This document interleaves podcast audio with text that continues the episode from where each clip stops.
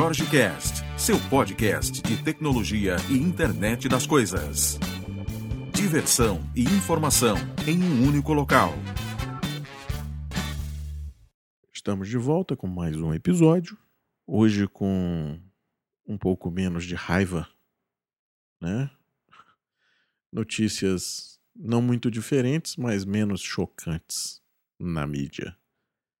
Em 2013, não sei se você que está me ouvindo soube disso, em 2013 foi aberto um processo para que pessoas morassem em Marte, né? E coisa interessante, né?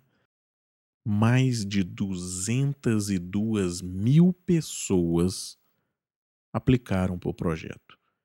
Entraram, disseram que queriam morar em Marte. Só um, um, um detalhe: a passagem é só de ida, né? O cara se dispõe a morrer em Marte. Eu, eu não sei, eu, eu, eu não sei se eu iria, né? Mas tudo bem. Aí, desses candidatos, caiu para mil depois de aplicadas algumas regras, algumas coisas. Depois caiu para 660 pessoas. E agora 100 escolhidos bateram o martelo após entrevistas e uma série de coisas. Isso é uma notícia séria, né? Uma notícia que saiu em 18 de fevereiro. E assim, é interessante isso, né? É um sentimento de, de, de mudança muito louco, né? Eu, eu, de novo, eu não sei se eu iria para isso, não, cara. Não sei. Imagina o camarada ir para um negócio desse. Aí não tem internet, né? Talvez um satélite, um negócio, não sei. Não sei se isso é tão legal, não, né? Mas teremos 50 homens e 50 mulheres entre 19 e 60 anos populando populando Marte. Que coisa bem legal, né? Tivemos um, um, candidato brasileiro, se não me engano, né? Foi veiculado até que. Vê que era uma pessoa que não aguentou morar nessa porra aqui. Ir logo era para Marte para se livrar de uma vez, né?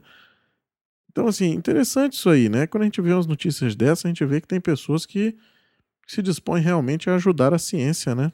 Muito, muito bacana. Vamos ver como é que vai, vai ser isso aí, né? Eu não, eu não sei esquisito. Bom, falando aí de coisas, né, muito muito loucas, eu queria falar de, de um negócio que eu acho extremamente interessante. E falando de, de mercado de tecnologia, uma das coisas que muita gente cita em, em cases de sucesso e tudo mais é o, é o caso da Apple, né? A Apple é, é, na verdade, não só Apple, né? Apple e, e Jobs, né? Porque Jobs é uma personalidade que, que assim, transcende às vezes até a marca, né? Não é. Embora ele defendesse a marca, porque a marca era dele, né? Mas ele, ele transcende um pouco esse negócio, ele é, ele é superior a muitas coisas, né? Com ideias revolucionárias, disruptivas, né? E ele, ele começou falando que o usuário não sabia o que queria, né? Que você tinha que dizer o que o usuário queria. E veio o iPhone vieram, vieram coisas que mudaram a forma e a percepção da gente sobre algumas, sobre algumas áreas, né? O iPod, por exemplo, mudou a visão de música, mudou a ideia, né? Quando, quando se imagina que na época que isso foi lançado, foi aplicado a forceps dentro de gravadoras que a pessoa ia pagar um dólar numa música, isso é uma coisa de louco, né? Isso é um negócio que, assim, o cara tem que ter muito culhão para fazer um negócio desse, né? É aquela ideia que às vezes você tem que dizer assim, bicho, eu vou ter que mudar é, um pedaço do, do, do formato que o pessoal enxerga isso para que esse meu projeto funcione, né? E às vezes você desiste nessa etapa. E é, às vezes é nessa etapa que você deveria ir mais além. Né? Olha aí, olha aí as coisas que surgiram. A Apple está, se não me engano, em negociação, eu li algumas coisas a respeito, de fazer a compra da Tesla, né? E uma das coisas interessantes é que, além disso, indiferente disso, né, a Apple está começando a produzir o seu carro elétrico. Essa é a, é a conversa da última semana que se viu em, em uma série de, de sites aí de, de tecnologia, de, de RSS, aí estavam circulando esse, esse zoom, zoom, zoom sobre a Apple estar há já algum tempo produzindo o seu carro elétrico e trazendo nomes de peso para estar tá fazendo isso aí. Agora imagina qual será a novidade que vem por aí, né? Muita gente está esperando chegar a abril para obter o, o, relógio da Apple, né? Que vem, segundo eles, para modificar esse, esse mercado. Eu não sei, cara. Eu acompanhei o lançamento do Pebble e, e eu ainda não, não vi nada que batesse o Pebble. Já vi muita coisa que tem funcionalidades às vezes muito melhor, é, que tem visual muito mais bacana, mas aquele, aquele cara realmente foi, foi o, o precursor desse negócio. Então, assim, não sei se no relógio a Apple vai realmente entrar para quebrar tudo. Naturalmente ela vai vender, porque assim, Apple é um, é um negócio que virou aquele aquela não é ostentação, né, mas é aquele prazer de ter, né?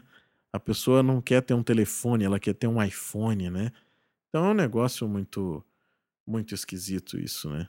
E às vezes não é nem por funcionalidade, porque você tem funcionalidades às vezes bem melhores em outros telefones, mas o prazer é de ter um iPhone. Então assim, imagine quando quando isso entrar, né, realmente nesse nesse mercado de, de veículos. Então, assim, isso aí eu acho que promete uma, uma mudança um pouco né, brusca no que a gente vai ver por aí. Vamos ver quando é que isso vai realmente se concretizar e quando as notícias param de ser é, algumas viagens, né? Do, do pessoal que acompanha e dos, dos maníacos, né? A parte de multimídia eu tenho certeza que será sensacional, né? Vamos ver se o resto vai ser bom também. Eu tenho me desiludido um pouco nos últimos, nos últimos meses com, com Apple de novo. Né? A iCloud teve umas, umas bicheiras, então assim, não sei, mas ainda continua muito bom. Vamos ver o que, que, nos, que, que nos aguarda e o que, que vem por aí. Grande abraço e até amanhã.